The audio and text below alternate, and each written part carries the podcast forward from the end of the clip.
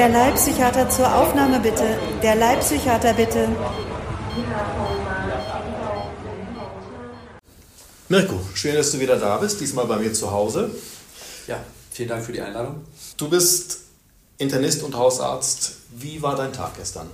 Gestern war ein sehr anstrengender Tag, weil ich ähm, neben der hausärztlichen Tätigkeit, die ja nur, weil gestern war ja Mittwoch, äh, nur einen halben Tag ging, in Erinnerung an die letzte Folge, ähm, da hatte ich noch eine Prüfung für Suchtmedizin ähm, und ich bin kein Prüfungsliebhaber. Ich bin du bist geprüft worden. Ich bin geprüft worden, ja. Ich bin schlecht in Prüfungen. Ich bin in, also ich weiß nicht, in welcher Prüfung ich mal gut war. Ich glaube in noch gar keiner. Ähm, Aber du bist hast eine Approbation, also du hast das medizinische Examen irgendwann bestanden, oder? Ja, ja, ja, durchaus. Und ich musste es auch nicht wiederholen. Also ich habe dann meinen Facharzt für innere Medizin ähm, durchaus beim ersten Anlauf auch bestanden, aber zum Beispiel Fach, äh, die Zusatzbezeichnung Notfallmedizin, da bin ich das erste Mal durchgefallen. So. Ich könnte dazu auch was erzählen, aber das machen wir jetzt nicht. Jetzt erzählst du weiter. ähm, ja, also, also gestern war, wie gesagt, die Prüfung für die Zusatzbezeichnung äh, Suchtmedizinische Grundversorgung und die habe ich bestanden. Das war eine sehr nette Prüfung. Glückwunsch. Dankeschön, Dankeschön. In der, cool. äh, das war mehr ein Gespräch, wie es auch eigentlich angedacht ist, so ein kollegiales Gespräch, aber die letzten Prüfungen haben sich irgendwie immer mhm. herausgestellt als als Prüfung und das haben die dann auch teilweise die Prüfer dann so gesagt. Wir müssen sie ja heute prüfen und jetzt werden mhm. sie geprüft und also das, ich bin selber zum Prüfer jetzt beordert worden irgendwie im, im oh. nächsten Jahr und davor habe ich genauso einen Bammel eigentlich, weil ich auf beiden Seiten nicht gern sitze und ich. Was sollst du denn prüfen? Innere Medizin. Ich soll die abnehmen, die Prüfung, also mitmachen. Das du, sollst, drei, ne? du sollst Kolleginnen und Kollegen zu Fachärztinnen ernennen. Genau, wenn, die dazu, wenn ich sie dazu befähigt habe. Ja, das wird ja in seltensten Fällen der Fall sein, so kritisch wie du bist. naja, ich, ich glaube, ich bin zu nett, eben aus diesen Erfahrungen, weil weil ich diese Prüfungssituation so hasse, so wirklich. Es muss ja sein, ich weiß ja, dass es sein muss, aber ich, ich, teilweise stotter ich da mit mir wirklich was zurecht, teilweise ähm, kann ich auch keinen klaren Gedanken mehr fassen. Ich bin wirklich schlecht in Prüfungen, finde ich. Ähm, ja, also dadurch war es halt recht anstrengend. Diese, wie gesagt, diese Prüfung lief dann erstaunlicherweise sehr nett ab und mehr kollegiales Gespräch und ähm, ich habe dann auch bestanden und ähm, war eine sehr bin positiv da rausgegangen. Also über, überhaupt nicht nur, weil ich bestanden habe, sondern weil der Prüfungsverlauf so nett war. So, es war einfach eine tolle, eine gute Erfahrung, eine gute Prüfungserfahrung. Das habe ich nicht so oft. Und jetzt bist du nicht nur Arzt und Facharzt, sondern jetzt sogar Prüfer für innere Medizin, ja. Äh, ich bin beeindruckt und ähm, wir waren dabei. Jetzt bist du auch, ähm, ist das, das heißt dann Zusatzbezeichnung Suchtmedizin. Genau. Und da, jetzt, da überschneiden sich ja jetzt unsere Tätigkeiten. Ähm, ich habe schon in anderen Folgen von Suchtbehandlungen erzählt. Was wird jetzt deine Aufgabe sein als Hausarzt mit Zusatzbezeichnung Suchtmedizin? Also, dass ich ähm, die Drogensüchtigen, die substituiert werden, weiter substituiere, dass dann... Ähm da geht es dann weniger um Alkohol als um Drogen, das ist dann oft dann Heroin wahrscheinlich? Genau, oder? genau okay. dass mit, mit Methadon und oder Buprenorphin dann hauptsächlich substituiert wird, dann entweder oder. Ne?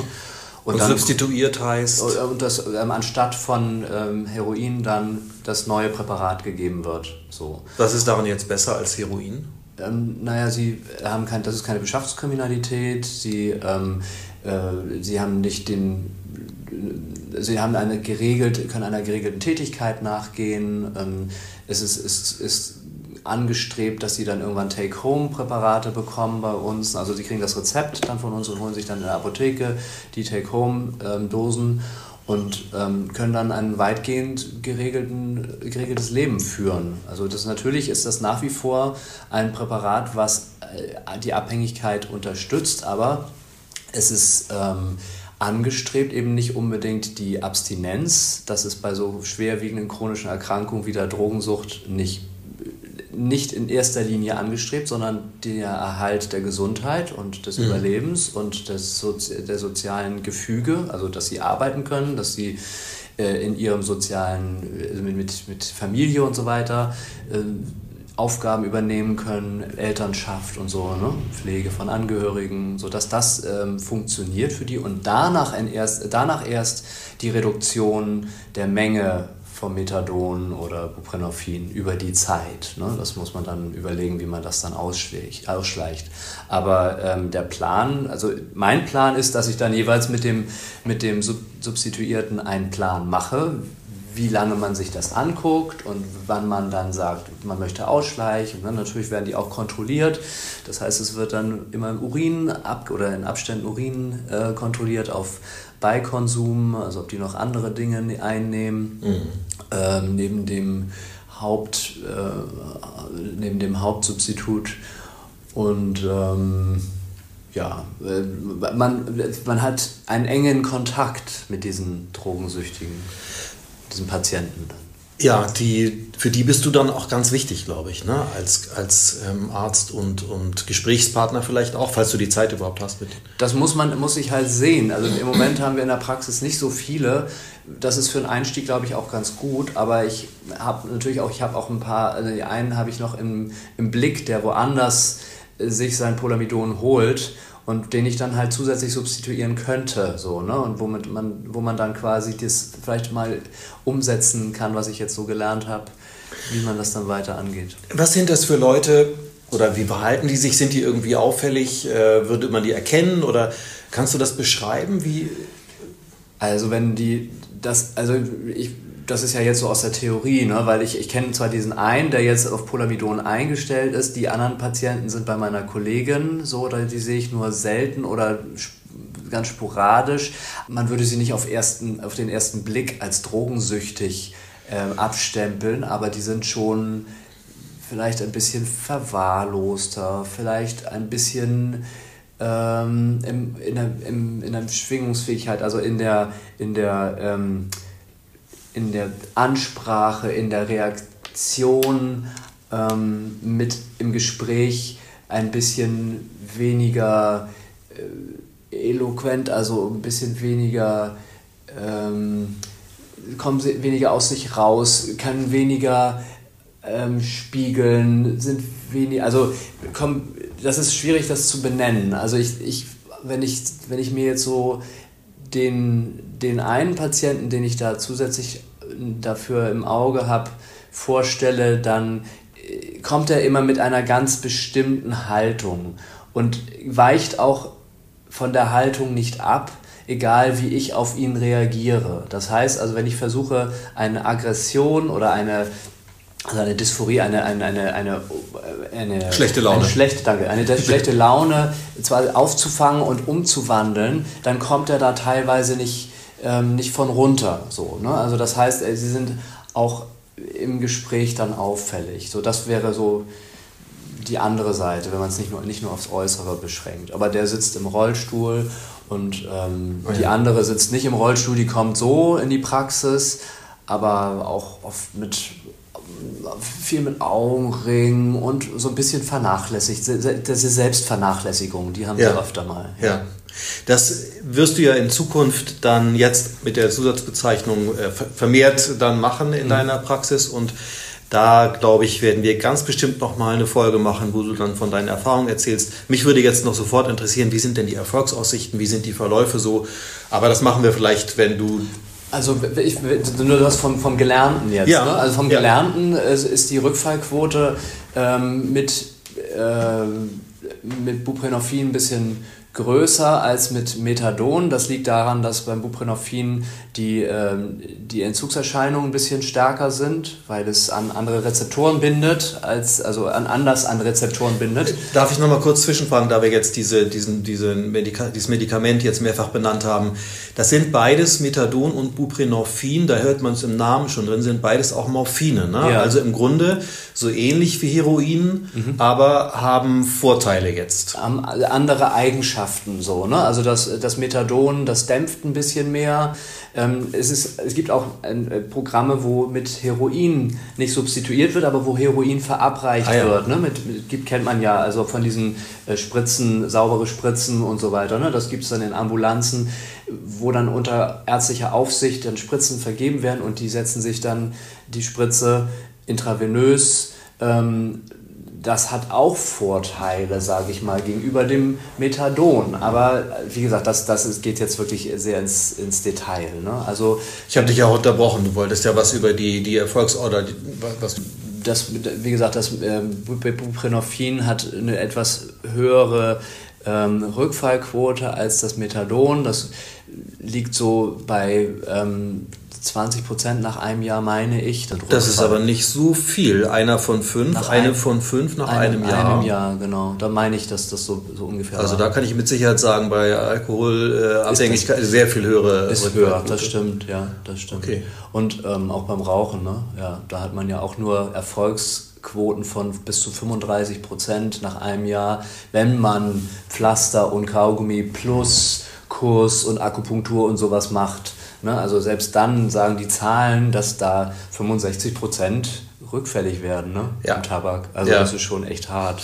Aber ähm, wie gesagt, das ist eine Substitution. Das heißt, sie kriegen ähm, den, äh, das Opioid, also das, äh, das Morphinpräparat Morphin, äh, kriegen sie in anderer Dosis oder in anderer, in anderer äh, Zusammensetzung und anders äh, verabreicht, ne? aber sie bekommen es. Das ist eine Substitution, eine, ein Ersatz, ein Drogenersatz. Wie oft kommen die dann zu dir in die Praxis? Das kommt eben drauf an. Eigentlich ist das so, wenn die, dass sie jeden Tag kommen müssten. Jeden Tag? Jeden Tag. Und unter Sicht quasi dieses, ähm, äh, dieses, dieses Substitut bekommen. Klar, Aber weil sie es jeden Tag brauchen. Sie brauchen es jeden Tag, genau. Und das Substitut ähm, das, das Ziel des, der Substitution ist, dass die eben diese Take-Home, was ich anfangs gesagt hatte, diese Take-Home-Präparate dann bekommen oder die Menge für eine Woche oder für drei Tage. Aber das kann eben erst im Verlauf äh, stattfinden, wenn man sicher ist, dass die eben keinen Beikonsum haben. Das ist eben auch eine Voraussetzung, dass sie nicht zusätzlich noch andere Drogen nehmen. Und ähm, dass, äh, dass sie eben auch Sachen, also Absprachen einhalten, ne? dass die jeden Tag zu der Zeit kommen, die vereinbart ist, dass die, ähm, ne? dass, dass die das ist Tagesstruktur das, auch. Ne? Genau, das, das ist ja. ja auch wieder in meinem Fachgebiet so, ähm, dass Patienten, die jetzt, äh, sagen wir mal, Depressionen haben oder andere Erkrankungen, die in mein Fach fallen, auch, ähm, dass, die, dass denen manchmal die Tagesstruktur fehlt und mhm. dass man das eigentlich braucht, irgendwie regelmäßige Termine am Tag. Also wenn man arbeitet, hat man das, aber wenn man eben krankgeschrieben ist, nicht arbeitet, arbeitslos ist, hat man das nicht. Und das ist also auch ein Behandlungsaspekt, dass die jeden Tag zu dir in die Praxis kommen mhm. und einen festen Termin haben und den auch einhalten müssen. Ja, ja. Genau, das ist unter an, also das ist einer von den positiven Aspekten dann irgendwie auch für Sie, denke ich mal, ja. Ja. Dass diese damit beginnen dann irgendwie, ne, sich wieder eine Struktur zu geben. Ja. Ja. Und diese Medikamente, von denen du jetzt sprachst, die sind ja nicht normale Medikamente, die man so in der Apotheke mit Rezept sich holen kann, sondern das liegt, unterliegt dem Betäubungsmittelgesetz, dem BTMG oder wie heißt das? Das ist richtig. Und ähm, hast du da jetzt eine besondere Zulassung, dass du das verschreiben darfst? Das, die Prüfung war gestern. Das heißt, ich habe mit dem Zeugnis gehe ich jetzt zur, ähm, zur Kassenärztlichen Vereinigung und beantrage da die Zulassung. Und ähm, die, die Patienten, dann, dann, darf ich das ab dann. Ne, muss mich ab an, dann, ja. Okay. Ab dann, wenn, ich, ja. wenn ich zugelassen bin, genau. Und dann ähm, muss ich natürlich dann die Voraussetzungen erfüllen. Das heißt auch, das, das Betäubungsmittelgesetz, äh, Betäubungsmittelrezept ist ja ein ganz bestimmtes Rezept. Das muss dann auch ganz ja. bestimmt aussehen. So. Und das darf ich nicht ausstellen, glaube ich, ne? Wenn du keine Zulassung dafür hast, eigentlich nicht. Nee. In der Klinik wahrscheinlich, weil die Klinik die Zulassung hat, da macht man das schon mal. Aber ich als dürfte ohne Zulassung kein Betäubungsmittelgesetzrezept ausstellen.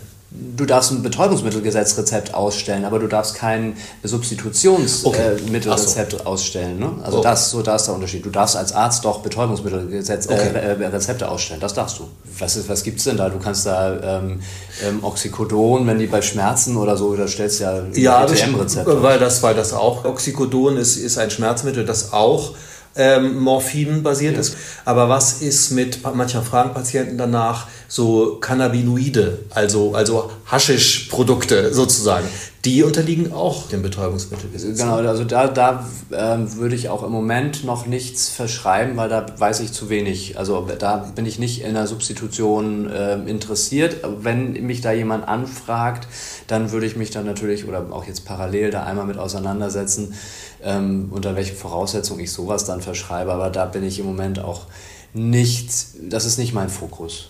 Also Cannabis, Cannabis-Rezepte auszustellen. Ne? Ist oft im Fokus von Patienten, äh, auch Schmerzpatienten, die sich davon mhm. versprechen, dass da sie ihre Schmerzen damit besser in den Griff kriegen. Man hört in Einzelfallberichten oft, dass das hilft. Mhm. Die Studien geben das, glaube ich, nicht so her. Jedenfalls weiß ich, dass man, dass das sehr restriktiv gehandhabt wird. Mhm. Aber gut, damit hast du gar nichts zu tun und ist jetzt auch nicht so dein Interesse. Im Moment noch nicht. Also ich weiß, wenn die Patienten auf mich zukommen und das ähm, mich dann mich fragen, dann werde ich mich zum nächsten Termin damit beschäftigen und dann ähm, äh, möchte ich dem Patienten auch irgendwas sagen können und meistens möchte ich denen dann auch helfen, so dass ich ähm, ja. mich so damit auseinandersetze, dass die dann vermutlich ihr Rezept dann doch bekommen, weil ich dann bis dahin weiß, was ich da draufschreiben muss. Das ist immer ganz gut, wenn man das weiß. Ja. Und, äh, und, man muss es äh, äh, auch, äh, wenn man schon ein bisschen Erfahrung hat, immer wieder nachgucken. Dann gibt es ja auch die Frage der Wechselwirkungen, der Nebenwirkungen, der Kontraindikationen. Also wann darf man das nicht geben und so. Und das guckt man immer gerne nochmal nach, bevor man sowas verschreibt und dann ja auch die Verantwortung übernimmt, mhm. was dann passiert. Ja? Richtig, ja, wir also sind jetzt kein wandelndes Lexikon. Wir müssen auch nochmal irgendwie äh, nachschlagen, das stimmt. Also das mache ich auch häufiger mal. Mirko, das äh, war total interessant und es ist, das Gespräch ist völlig anders verlaufen, als ich dachte. Und ich wusste nichts von deiner Prüfung oder wahrscheinlich hast du es mir erzählt, aber ich hatte es vergessen. Super, vielen Dank. Und das, was äh, äh ich mir vielleicht noch überlegt hatte, machen wir ein andermal. Denn jetzt haben wir eigentlich die Folge, jetzt äh, ist jetzt aufgezeichnet. Und ähm, ja, sagen wir Tschüss und bis bald, oder? Jo, prima. Bis dann.